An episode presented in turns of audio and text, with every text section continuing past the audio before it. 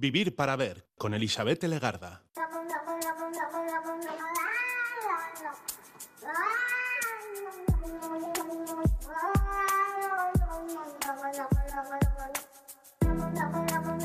Caixo Gabón, bienvenida, bienvenido a esta edición de Vivir para Ver en Radio Euskadi y Radio Vitoria. Hoy saludamos de frente desde sus primeros minutos al día 22 de diciembre. Ya estamos en invierno.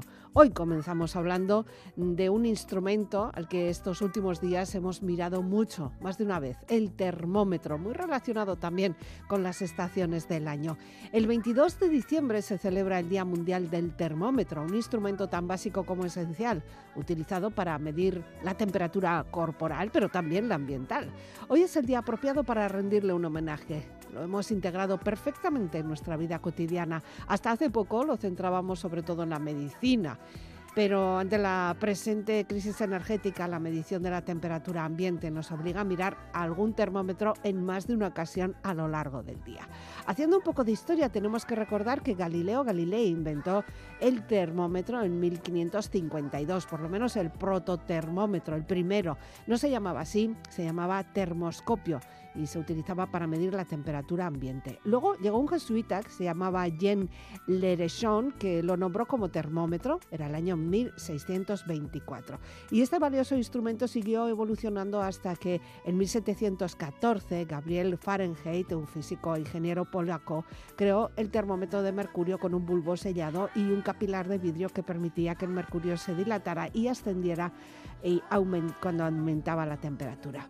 Así, Fahrenheit también diseñó la escala termométrica que lleva su nombre, la cual se sigue utilizando en la actualidad, pero llegó Jean-Pierre Christine en 1743 y este señor inventó el termómetro de Lyon a base de mercurio, pero con una nueva escala termométrica de grados centígrados, los Celsius.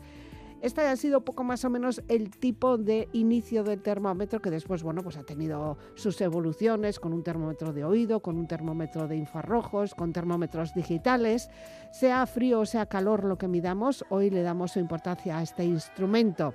Y recordamos, por ejemplo, un proverbio armenio que dice, repara tu trineo en el verano y tu carreta en el invierno calcetines altos, pies en botas, jerseys abrochados, bufandas y colchas, ventanas cerradas, cristales con vaho, charcos y gotas, balcones mojados.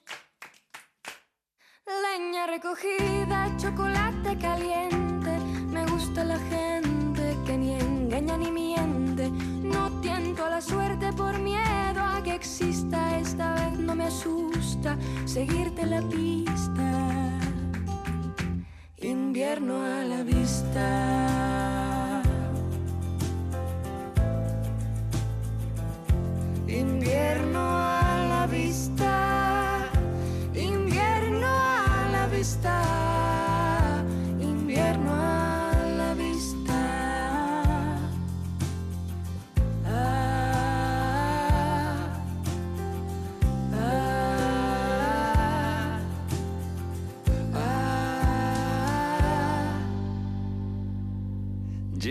La conquista de los pies fríos, tus pies en la cama buscando los míos, luces encendidas, botines calados, narices congeladas en abrazos inflados. Por tu chaqueta y por la mía, por tu bufanda y por la mía, por tu chaqueta y por la mía,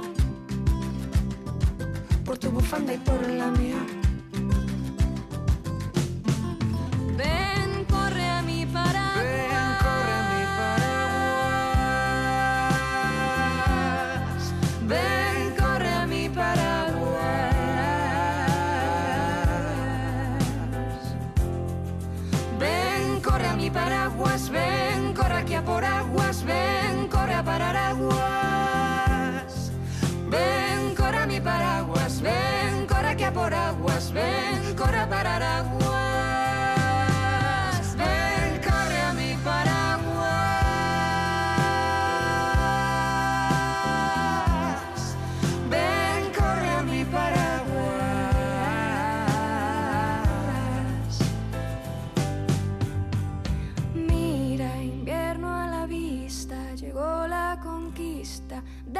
Pies fríos. Mira, invierno a la vista, llegó la conquista de los pies fríos. Mira, invierno a la vista, llegó la conquista de los pies fríos. Mira, invierno a la vista, llegó la conquista de los pies fríos.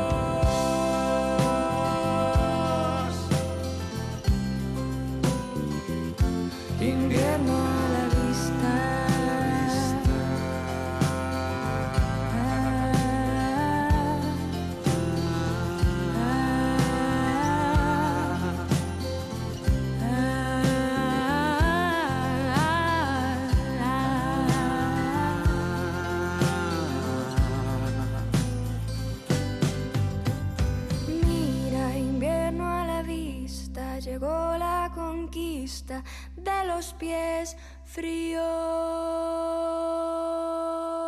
El invierno nos acompañará durante los próximos meses. Nuestro revuelto entorno nos sigue indicando que es tiempo de quedarse bajo techo, en ambiente templado. A no más de 19 grados, eso sí. ¿eh?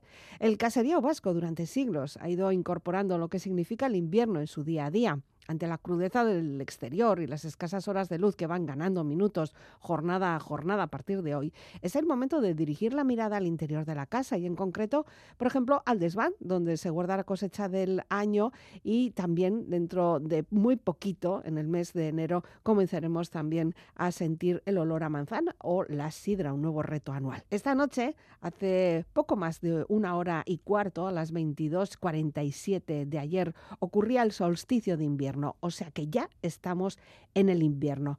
Con el estreno de esta estación invernal, hoy conversamos al calor de la lumbre con Arancha Otadui, dentro de casa, cerca del fuego bajo.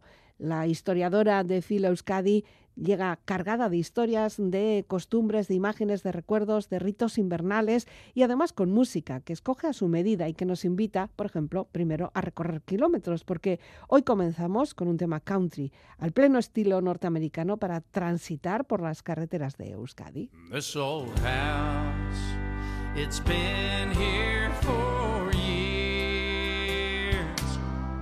It's everything in the memories I've known. It's heard the laughter and it's seen the tears. This old house will always be home. It's seen the comings and the goings of a lifetime and oh, the stories that these walls could tell. Of the living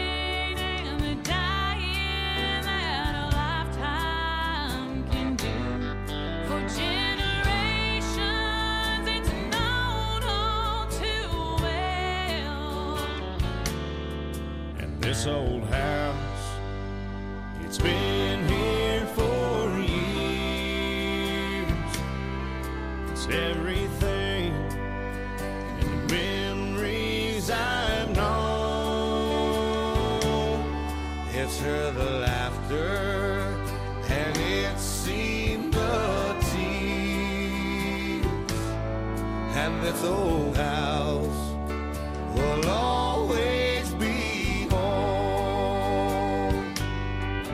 Looking back in the mirror that's been looking at me, I catch a glance on my way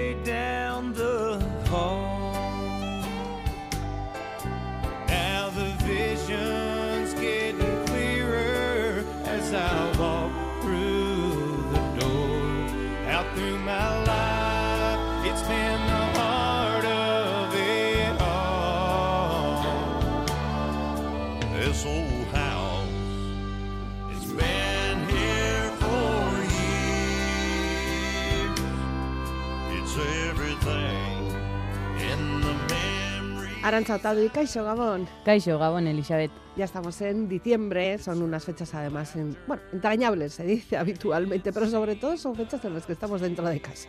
Son para comer. Y ¡Ah! Yo te iba a decir el calorcito, pero no, tú a comer, vale, A comer, de acuerdo. Aquí cada uno, otros, otros dirían a dormir. Bueno, la mía empieza ya con... Yo empiezo muy pronto. Yo ¿Ah, sí? empiezo con dos cumpleaños ya las primeras semanas de diciembre. De diciembre. Es que, que- jo, ya- y ya encadenas una con otra y oye, Ya no vas a perder el Santo. Tomás, ¿no? sé qué. Es horroroso. Bueno, lo que sí estamos es más dentro de casa y, y en casa, o por lo menos mirando hacia ese calor, ¿no? Un poco de- de- del fuego bajo que había antes. Los que podéis tener fuego bajo ahora, pues sois unos privilegiados, ¿no? Eso es un chollo, sí. O, o la vida en los, los caseríos, que es lo que nos quieres recordar tú. Es un chollo y además ahora sí que es un chollo porque con esto de los gastos y lo, lo cal- lo caro que está el calentarse, sí que es un chollo, ¿eh? Bueno, yo recuerdo, ¿no? El agosto que hicieron, nunca mejor dicho, los vendedores de madera, ¿no? Ya, Que vendieron y... ya. Sí, Así sí. que- Bueno, hay que tener sitio para guardar la madera. Hay que tener, hay que ¿verdad? tener. Y no somos de esas Yo afortunadas. visualizo eso, grandes baserris. Bueno, en los baserris te has querido centrar. De hecho, bueno, pues eh, esta canción que tú nos traes eh, es como, bueno, no es un baserri, pero sí que es un espacio con mucha vida, ¿no? Esa casa de toda la familia. Eso es, es pues el concepto de una casa que ha pasado de padres a hijos, ¿no? Mm. Eh, en este caso, pues cantada por Clint Black, que es uno de esos referentes de la música country, sobre todo de los años 90 del siglo XX. Y poca gente, creo que no es muy conocido en los circuitos euskaldunes, Mm. pero ha influido en un montón de cantantes pues que nos pueden sonar más, por, quizá porque se han vuelto más hacia el pop, Sí, como más Garth Brooks, comerciales. eso es, sí. sobre todo Taylor Swift, ¿no? Ya, Ella lo tiene como un referente. Fíjate que no te veía yo con este tipo de música. Mm, Tú Bueno, no dejas de sorprenderme. yo la verdad escucho todo. eh, Cualquier día igual os traigo a Pavarotti y Pavarotti Ah, son bueno, más, bueno, por bueno, favor. Bueno, sí, claro. Y, y pero sí, este tipo de música la suelo escuchar en ese artefacto azul que en el que viajo, conocido cariñosamente como Arambús. Sí. Si alguna vez veis por Bilbo una escénica azul y una loca rubia cantando dentro, pues a lo mejor tú. soy yo, sí. Vale. Y, y la verdad es que sí, que me gusta más el rock. Ya. Creo que los oyentes Ya, habituales sí, ya nos has ido dejando pequeñas pistas. son conscientes. Ahora, sí. también somos conscientes de que el country eh, es como una música muy, muy de carretera. Eso sí que es verdad. Sí, además De hacer kilómetros. yo me he autoanalizado, no sé por qué hacemos estas cosas las mujeres, creo Bueno. que... Porque no tenemos otra cosa en la cabeza. Y he descubierto que es un tipo de música que escucho en ciertos recorridos de estos turístico-culturales que yo hago con, con la Mm. macho, generalmente es mi Sí. compi de viajes. sí. Y me he dado cuenta que es un tipo de música que escucho cuando visito unas zonas vizcaínas que no sé si son del todo conocidas y a mí me encantan, que es el entorno de Gami, de Fica, Mm. de Arrieta, que tiene un retablo maravilloso, que por favor la gente lo visite. Eh, ya hablaremos algún Sí, día sí. cuando lleguemos A, a, esa esas época. épocas. Eh, me encanta para visitar Carranza con Ujú. sus carreteras con curvis. Mm, tanto. El Roncal Mm. o sobre todo Iparralde, no sé, es un tipo de música que me pongo, pues porque quizá Oye, has- has desde... ido de una punta a otra, ¿eh? Sí, sí, sí. Vamos. Pero es- eh, las dos coinciden más o menos, Carranza y Parralde coinciden más o menos en distancia de- desde mi casa. Ah, claro. Entonces son, pues... Yo estoy eh, más ladeada. Eso es. Yo estoy ahí bien ubicada en, al lado de Besaide. y entonces, más o menos, cuando hago viajes así relativamente largos, sí que soy consciente que me pongo country. Y Ya. acompaña bien en el country o, o blues o cosas así Mm. que, acompañan bien en el recorrido. Y Ya. pues The Old House era perfecta Era para perfecto, ten- tenemos que empezar con ello. El caso es que, bueno, todas las casas, casas familiares, sobre todo si son mm, tipo baserri o unifamiliares o casas eh, en las que ha habido mucha vida, eh, han tenido siempre muchas tradiciones y un poco también tú has querido detenerte en eso eh, en este día, sobre todo en estas fechas en las que estamos más dentro de casa, ¿no? Vamos a decir navideñas, pero tampoco navideñas cristianas, sino mm, pues un poco de invierno, ¿no? Que Sí. es donde estamos. El caserío es ese lugar en el que se reúne la familia, eh, chisporrotea el fuego y creo que es, no sé, a mí me acompaña mis recuerdos más bonitos de mi niñez. Ya. Las gabonas allí con la madre, toda la familia, comiendo todos juntos. Antes es que las cocinas eh, eran el corazón de- del hogar. Primero porque era donde más calor hacía, evidentemente. Y luego también pues porque había mucha vidilla, Eso mucha, es. mucha conversación y mucho tiempo para conver- conversar y compartir. Ahora ya pasamos por la cocina como para Sí, bueno. comer, para engullir y marchar, ¿no? Hoy en día cada uno hace su vida en su habitación. Ya. El chiquillo se mete con el móvil, la tele, Mm. la PlayStation y Y luego al día que hacemos rosquillas es el día de fiesta. eso ¿no? es. Y vienen días de fiesta en los que la familia, para bien o para mal de ellos, Hmm. va a tener que juntarse. Ya. Y pues también estaba pensando un poco en ofrecer a, a los abuelos que estén, porque los padres trabajen cuidando de los nietos y Mm. las nietas, a las amachos, a los aitas, pues que hay opciones, Sí. si viven en un entorno muy urbano, de visitar preciosos caseríos en nuestro entorno y descubrir pues ciertas tradiciones ligadas a, a nuestras navidades. Y, eh, Y uno de, ellos, uno de ellos, además, es uno conocido ya en este programa, como puede ser el, la- el caserío, la casa museo, no sé cómo se llama, Eigartubeiti, ¿no? Que está en. Esquío, ¿no? Sí, es una joya arquitectónica y arqueológica. Ella ya como edificio, desde luego, sí. y todo lo que se muestra allí para mí tiene una importancia muy, muy, muy trascendental para entender cómo vivíamos los vascos. Y pues eh, afortunadamente es uno de esos caseríos que creo que hasta la gente de Esquio le ha dado verdadero valor Mm. y que se ha excavado. Y se Ah. ha excavado concretamente una zona del subsuelo de la cocina. Así, ¿eh?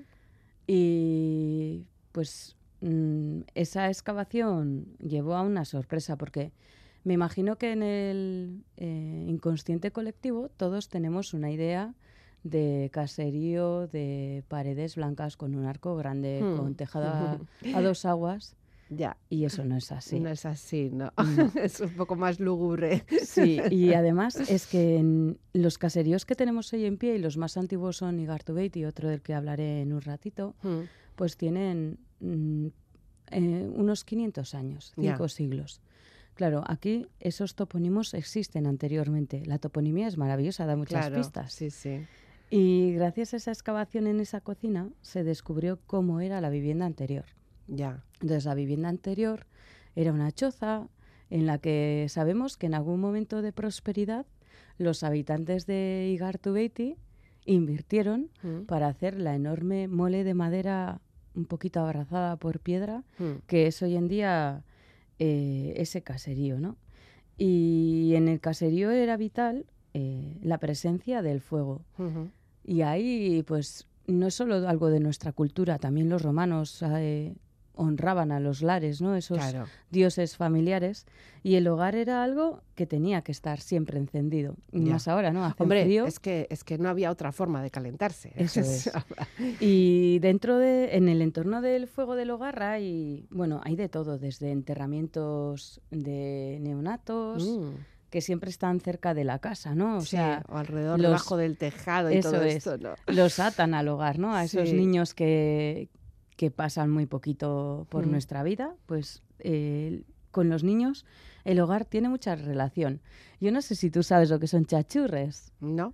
Bueno, No, pues eh, los chachurres, el chachurriac, Mm. en nuestra casa eran los dientes de leche. Ah, Y entonces, eh, claro, es- la dentición es algo que cambiamos. sí. Y hace unos días, preparando este trabajo, descubrí pues una cosa muy curiosa que ocurría en Oyarzun, y es que lanzaban los dientes de leche a ese fuego y decían una cancioncilla Tori Sarra eta ekartzu berria, es Mm. decir, se ofrece también algo nuestro propio, tan Mm. propio como parte del esqueleto, ya ¿no? la parte del esqueleto que Sí. vemos, para que venga pues mm, en este caso, una dentadura buena es vital para, para poder seguir adelante Desde en la vida. No hay, no hay como tener un dolor de muelas para comprobar la importancia. Sí, sí, de eso es. ello. Y luego hay otra cosa, claro, generalmente eh, en un caserío antiguo eh, la nuera es la que viene de fuera, ¿no? Esa Oh. pobrecita mía Sí. que si se hace con el bastón de mando, y el bastón de mando en un caserío es la cuchara para servir la comida. Ujú.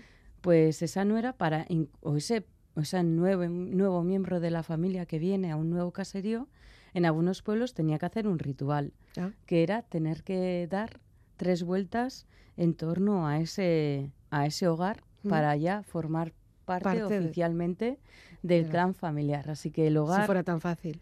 sí tiene eh, un, un montón de misterios y pues el fuego y el leño.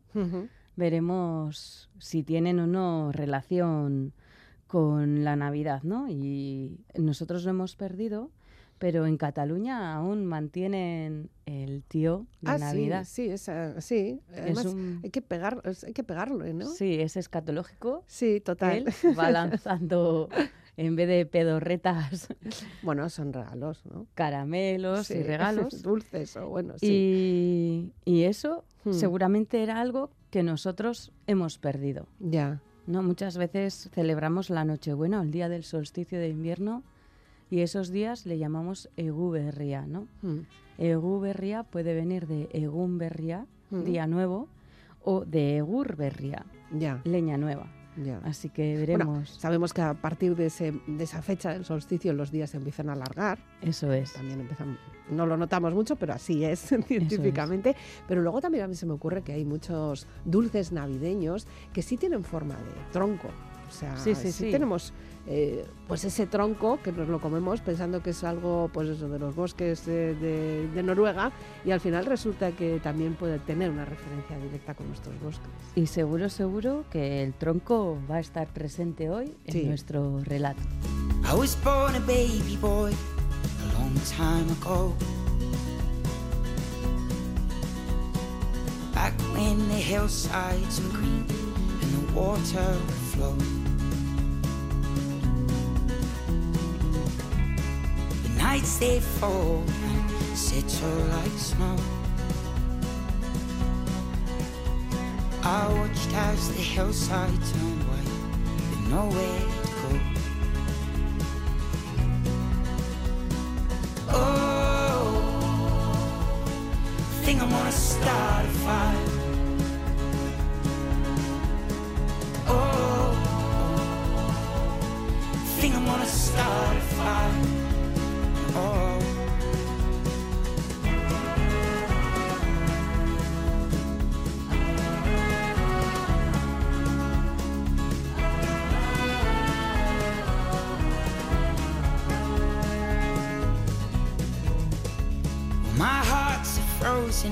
Where streams used to flow.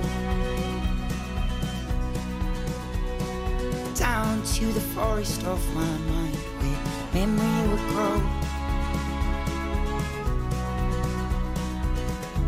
Now I walk amongst the trees where the last sun glows. The leaves are all golden and brown with nowhere to go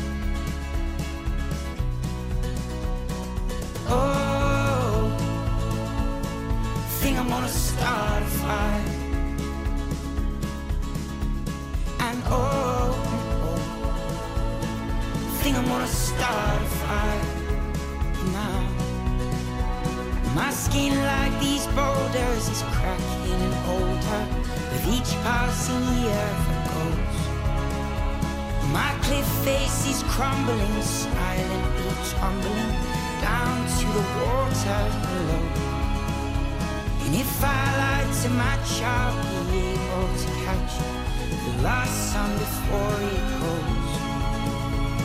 And oh, oh, I think I'm gonna start a fire.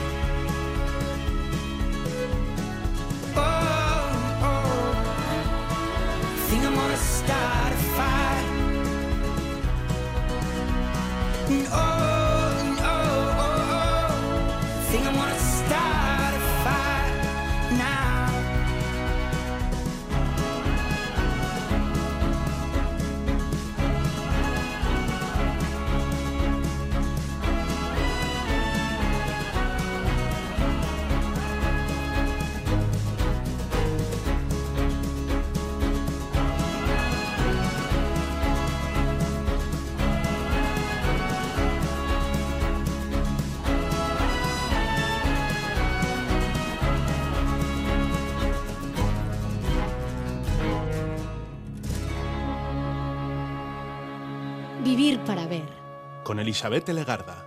¿Por qué nos eliges esta canción? Pues Michael Rosenberg en esta canción eh, habla de cómo pasan los años, del hielo, de las noches con nieve y creo que es Mm. eh, pues algo que recoge muy bien este inicio de año, ¿no? Eh, antes he dicho que diciembre empieza para mí con cumpleaños, el de mi sobri, que le quiero un montón, no, no, soy, no sé si nos oirá, está en Madrid, la pobrecita, Bueno. y el mío.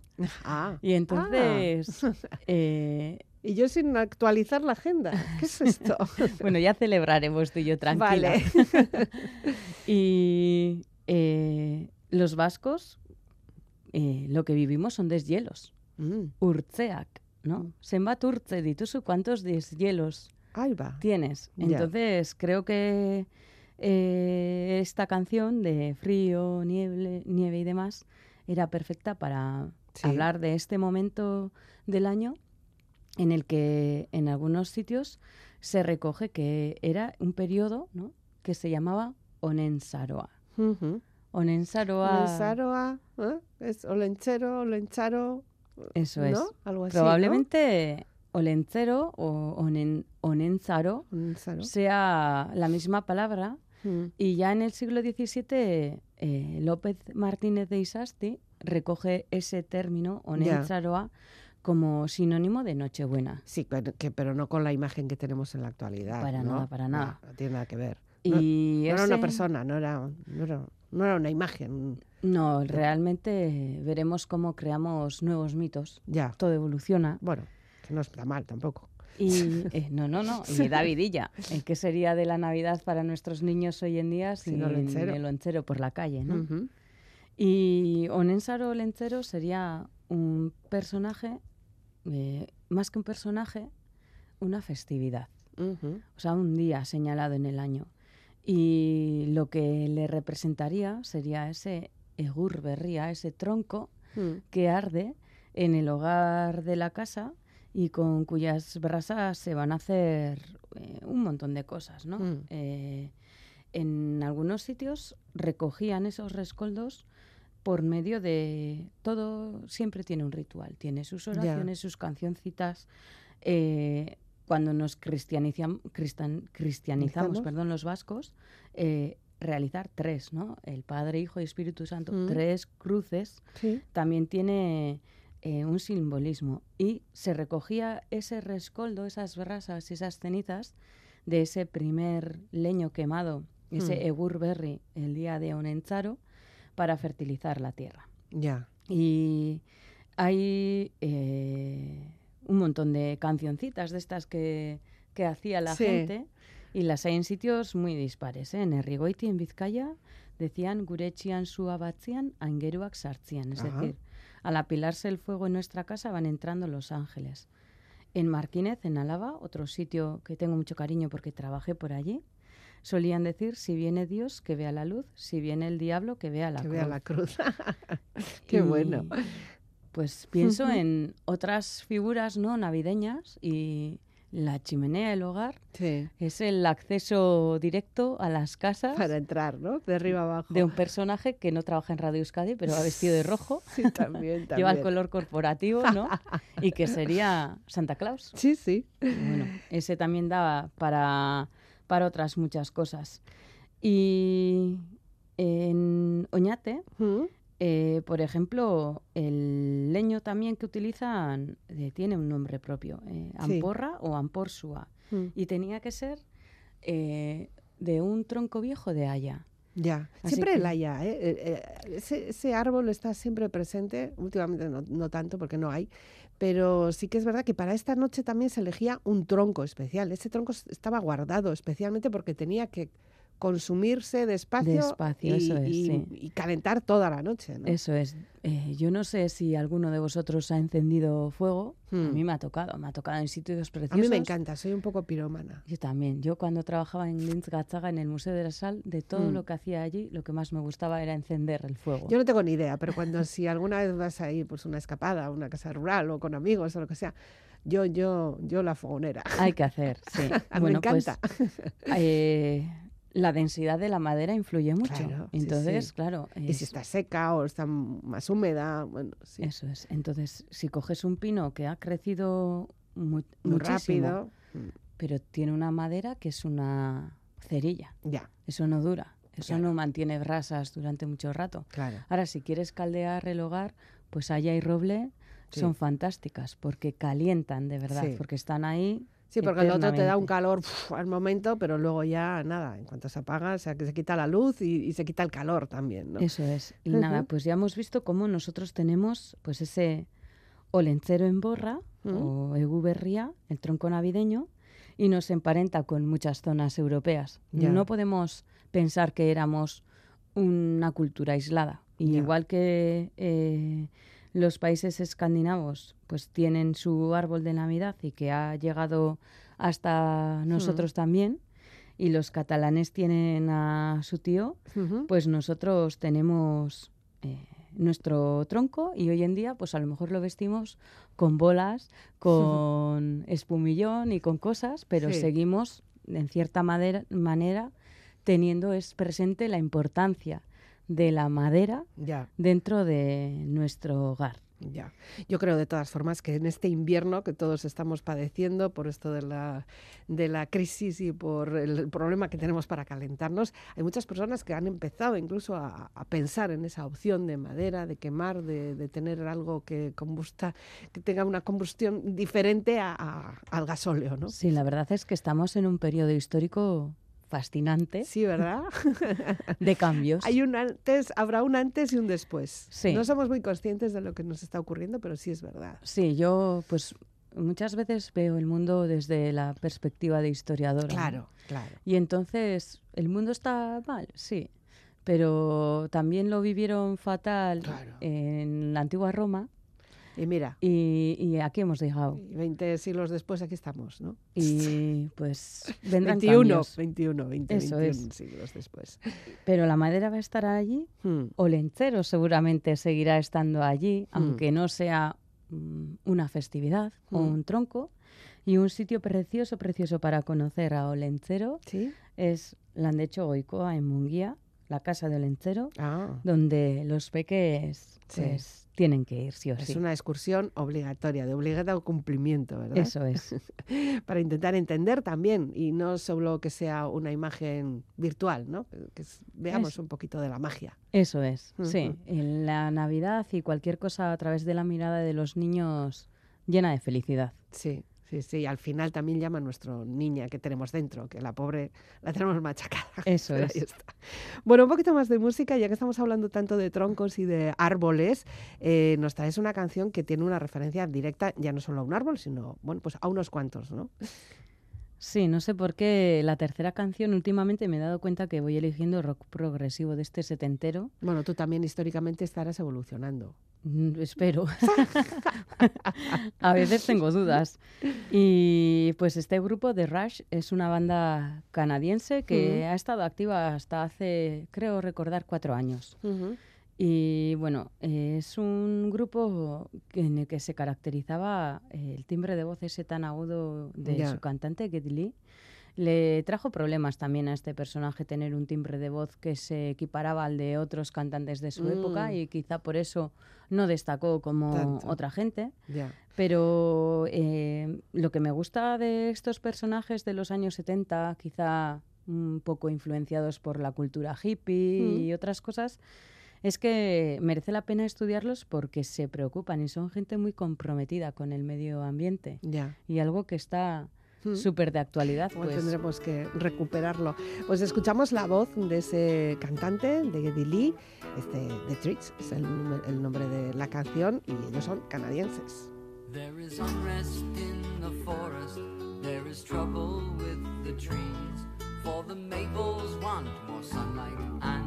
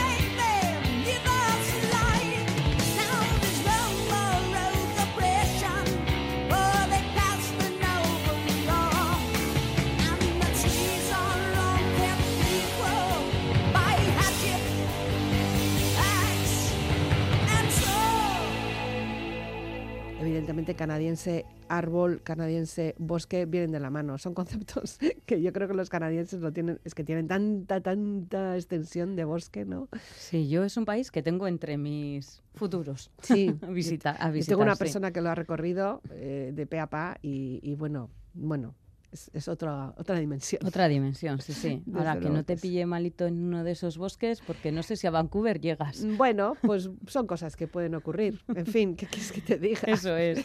Eh, ellos en esta canción, tú hablabas del compromiso y sí que es verdad que seguramente para las personas que entendéis el idioma sí que habéis podido captar ¿no? el, el mensaje, porque sí, estamos hablando de árboles, estamos hablando de troncos, pero la situación de nuestros árboles, de nuestros bosques y de nuestros troncos es preocupante también. También, también. Mm. Mira, este, esta canción a mí me hace gracia. Al principio es una lucha entre dos especies arbóreas, ¿no? Mm. Pues porque unos le hacen sombra a los otros. Y entonces Mm. los más pequeñitos, frente Se al quejan. roble, no pueden crecer y se quejan. Pobrecitos míos, eso acaba cuando interviene el hacha y la sierra del ser humano Mm. y ya no hay quejas, Ya porque ya no hay árboles. Sí. Y cuando se visita Landecho Goicoa y se ve cómo es ese caserío, Mm. se puede llegar a entender el cambio tan enorme que sufrió el paisaje vasco a partir del siglo XV, que es cuando de forma masiva aquellas viejas chozas mm, muy pequeñas que se estaban construyendo como el previo a Igartubeiti, Ujú. que vemos hoy en día, Sí. pues empieza a construirse de forma masiva los caseríos que vemos hoy en nuestro en paisaje. Claro, eso supuso, y ahí en paralelo no solo se están construyendo eh, caseríos se están construyendo naos, se están construyendo ferrerías, se están construyendo molinos, Claro. en el que la materia prima Era la madera. Y bueno, y cubriciones de iglesias y de todo, mobiliario. Así que eh, nunca conoceremos el bosque vasco que teníamos antes del siglo XV. Pensad que los estudiosos de Landecho Goicoa consideran que se talaron alrededor de 300 grandes robles. Cuando hablamos de grandes robles podemos hablar de un árbol que en la hora de su tala tendría 750 años aproximadamente. Oh, qué dolor. Pues de esos 300 desaparecieron Mm. para hacer ese fascinante caserío que tenemos en Vizcaya. Y eh, pues mm, en esos caseríos va a suceder otra cosa en paralelo con la destrucción del bosque, y es que se va a roturar tierra. Claro. O sea, si quitamos tierra, o sea, si quitamos espacio a los árboles, empezamos a cultivar. Eso ¿no? es, roturamos con dos fines. Hay- a partir del siglo XV en el País Vasco hay una hay un crecimiento exponencial de la población. Ya. Por lo tanto, necesitamos darle de comer. comer, comer. Como empezábamos. Eso es, siempre. Esto es así, Sí, es sí, comer. sí, claro. Y entonces se roturan esas tierras taladas Mm. para cultivo y para pasto. Y Claro. a partir de este momento empiezan a incorporarse, sobre todo ya a partir del siglo XVII, nuevos animales Ya. a nuestra cabaña, que van a ser las vacas y las yeguas. Y ahí empieza algo que para mí y mi infancia era fascinante. Y era esa mamá ordeñando las vacas en el caserío y cogiendo aquellos productos que había cerca de casa para hacer un postre que creo que es muy propio de nuestra tradición y que creo que es una de esas cosas que se están perdiendo, aunque mantienen pues algunas familias, que es la Mm. inchaursalta. Oh, qué rica. Yo no sé, mm, cuando pregunto por ahí, muy, muy poca gente la ha comido. Ah. Bueno, yo la he comido, pero no hecha por mi mamá. Sí que la he comido por, por, por, por hacerla por curiosidad. O sea, no por, por tradición familiar. Claro, yo, a fin de cuentas, yo soy de calle. No, no soy de caserío. Eso es, sí, y además es que es una, yo creo que sí que es un postre mm, con mucho trabajo previo Ya, sí, para, sí. a ver, está riquísimo, pero a lo mejor hay a gente que no le compensa lo rico que está Mm. para la de horas de trabajo que necesita. Bueno, todo Y- relativo, ¿eh? Todo es relativo. Y la inchaursalza también nos muestra otra, otro cambio del paisaje en torno a los caseríos, algo que se puede apreciar si eh, las familias visitan Igartubeiti o, Mm. o Landecho. Y es que eh, mucha gente cree que el caserío está rodeado de bosque, de haya, de roble, de... Mentira. El, caserío va a estar rodeado de árboles De frutales todo lo que se pueda comer. que van a abastecer a quienes están Claro. viviendo allí. Entonces, normalmente no hay árboles súper frondosos, esos están en el monte, Mm. esos hay que ir a talar y a traer para traer la madera para calentar el Mm. hogar. Pero lo que tenemos, pues suelen ser eh, nuez, avellana, alguna encina para las bellotas, porque con Mm. las bellotas hacía hasta una infusión riquísima, Mm. que es una mezcla de textura de café y de sabor de chocolate. Toma.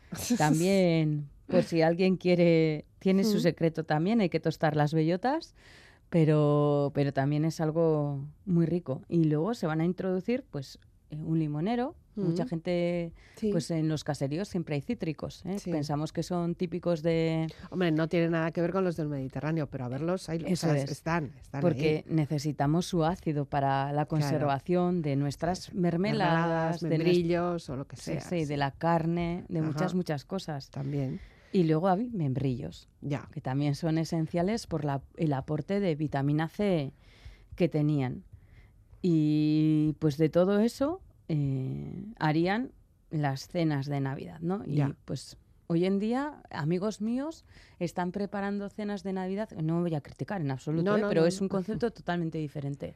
Pues de sushi y de tofu con langosta. Y Ya. dices, Pero qué frío, ¿no? O sea, aparte de que pueda estar bueno, eh, eh, el momento invita como a otra cosa un poquito más caliente, ¿no? Sí, y, y bueno, pues eh, a lo mejor ojo, los italianos comen en Nochevieja lentejas. Lentejas, pues sí. Pues en algunas zonas del País Vasco lo que eh, cenábamos en Navidad era un buen pedazo de pan hecho en casa Mm.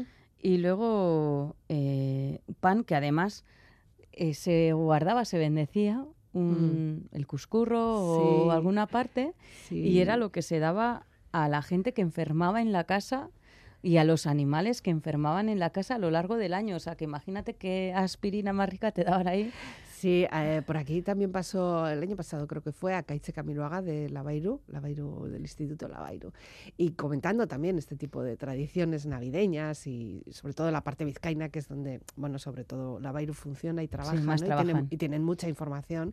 Nos decía eso, ¿no? Eh, que era un pan que se bendecía, que bendecía la persona que bendecía la mesa, se guardaba y se guardaba incluso hasta el año siguiente y seguía manteniéndose fresco. sí, sí. Claro, era otro tipo de amasado de pan y otro Ya tipo os de digo yo cosas, que ¿eh? yo creo que esa tecnología o Mm. esa forma de hacer, no creo que haya mucha gente hoy en día en eh, Euskal Herria Mm, que sepa recuperarlo. ya. ¿m? Pero lo que te daban... Pero que, pero que ella nos decía que, eh, ella en casa lo seguían haciendo. Sí, lo seguían haciendo, pues que Por- recojan no, la receta. No, seguían haciendo ese, ese ritual. Ese ¿no? ritual, de sí. guardar el pan y, lo, lo- además lo bendecía la persona más importante de la mesa, la que presidía la mesa. Y, sí, sí, y sí, todo, todo, todo guardaba su, su Hmm. ritual. Sí, sí. Y claro, yo espero que a mí no me guarden un... Bueno, para empezar para mí tendría que ser para celíacos, pero que no me guarden un pan de celíacos un año por si tengo un dolor de muelas un día para Para darme a comer, porque bueno, me puedo quedar sin la muela ese día de- del mordisco. Desde y luego luego. otra de esas comidas típicas Mm. era eh, la berza. La, La berza, berza. con sofrito de ajos. Sí, Y si hoy en día yo saco, bueno, yo lo comería a gusto, y mi mamá sí, sí. también, Sí, pero depende quién, si le sacas eh, pues eh, berza a... O coliflor también, ¿no? Sí, pero llega más tarde. Más tarde. Sí. Y luego, pues cuando hay abundancia económica, pues Hmm. empiezan a introducirse eh, productos más caros. Ya. El cordero, el besugo. Yo Hmm. creo que el besugo ha sido verdaderamente plato típico, típico de las nochebuenas Sí. que yo recuerdo de mi infancia. Y después vienen los verdaderos productos saciantes. Si tú no has tenido cordero y, o pescado para cenar, pues tienes que llenar la tripa con algo. Ya. Bueno, Entonces ahí empiezan un pollo, una gallina, un capón. las castañas a las castañas también. y la hinchaur salsa, Ah. que eso es una bomba calórica donde las haya. Y he estado ahí rebuscando recetas. Sí. No ¿Nos vas, a dar, ¿Nos vas a dar una receta? Bueno, no sé si, si será A ver, a ver. Venga, dale. No es la de mi mamá, porque la de mi mamá tristemente no la tengo recogida. Mm. Eso es un error. Pero esta es de eh, un caserío del Osu, en Vergara. Mm. Y ahí todo el proceso eh, comenzaba cogiendo las nueces, eh, sacándolas de la cáscara, tostándolas, machacándolas en un almiz. Yo recuerdo la imagen de el ma- el machaque de las nueces en nuestra casa era con las nueces dentro de un trapo Mm. y con un martillito pequeño. Ya. Eh, entonces, pues mm, algo ya va cambiando. Eh, en otro recipiente tostaban también pan, de este pan ahí, eh, veresi Mm. migoso, y en un gran puchero de barro, y, y dicen, ¿eh? el puchero de barro debe ser esencial también por, Ya. por la forma de cocer, Sí. y cocían la leche de vaca, generalmente recién ordeñada, con canela y azúcar. Y cuando rompía todo eso a hervir, añadían toda la miga tostada y desmenuzada y, ¿Y las todas nueces? las nueces y a remover y remover hasta que se hace esa deliciosa papilla Mm. Que nosotros comíamos templada. Ya. Y eso creo que también es eh, un poco el kit de la cuestión, ¿eh? Sí. Frío, frío, frío. Hombre, porque quedará no como sé. más meloso, ¿no? Sí, Ojo, yo- cuidado que no has dicho que tuviera azúcar. Sí, sí, Ah, azúcar sí, azúcar también. sí tiene. Ah, Azúcar vale. lleva. Azúcar lleva. Y, y yo no, lo que no sé es si la hinchaur salsa fría no quedará como cemento portland, Puede ser. que también lo visualizo Bueno. con argamasa. Bueno, para todo esto sé que tienes lugares especiales que, que siempre nos quieres dejar, pues en estos días que tenemos así sueltos, que podemos ir a visitar, ¿no? Eso es, porque creo que la leche es, para los que no sois, porque yo me he hecho, de mayor yo me he hecho asquerosa y me he hecho intolerante a todo. Ya. También la lactosa, ¿no? Pero para los que no tenéis ningún problema, y la leche es fundamental en nuestra dieta, yo Mm. creo que no somos conscientes que las salchichas que compramos en el supermercado llevan leche y Mm. muchas veces también en jamón de pavo. Ya.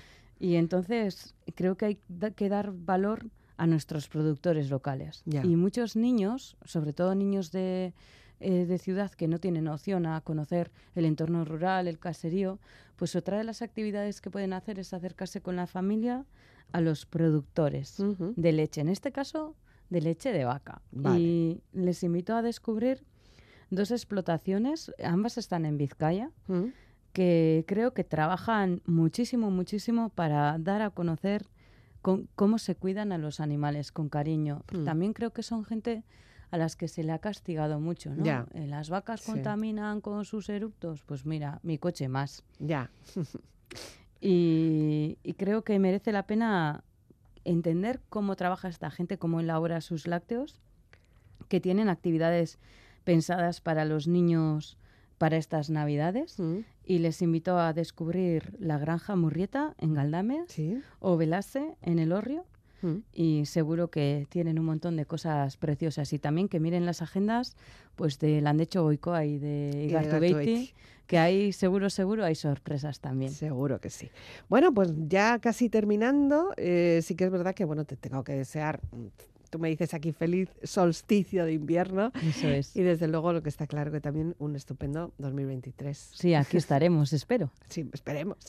Arancha Otadui de Fila Euskadi Escaricasco. Suri. Con esta música que hace referencia directa al solsticio de invierno, cerramos nuestro tiempo de Radio Winter Solstice. Ya sabes que puedes recuperar este contenido en las redes sociales o en la web de Vivir para Ver. La despedida de quien nos habla Elizabeth Legarda, Viararte Gabón.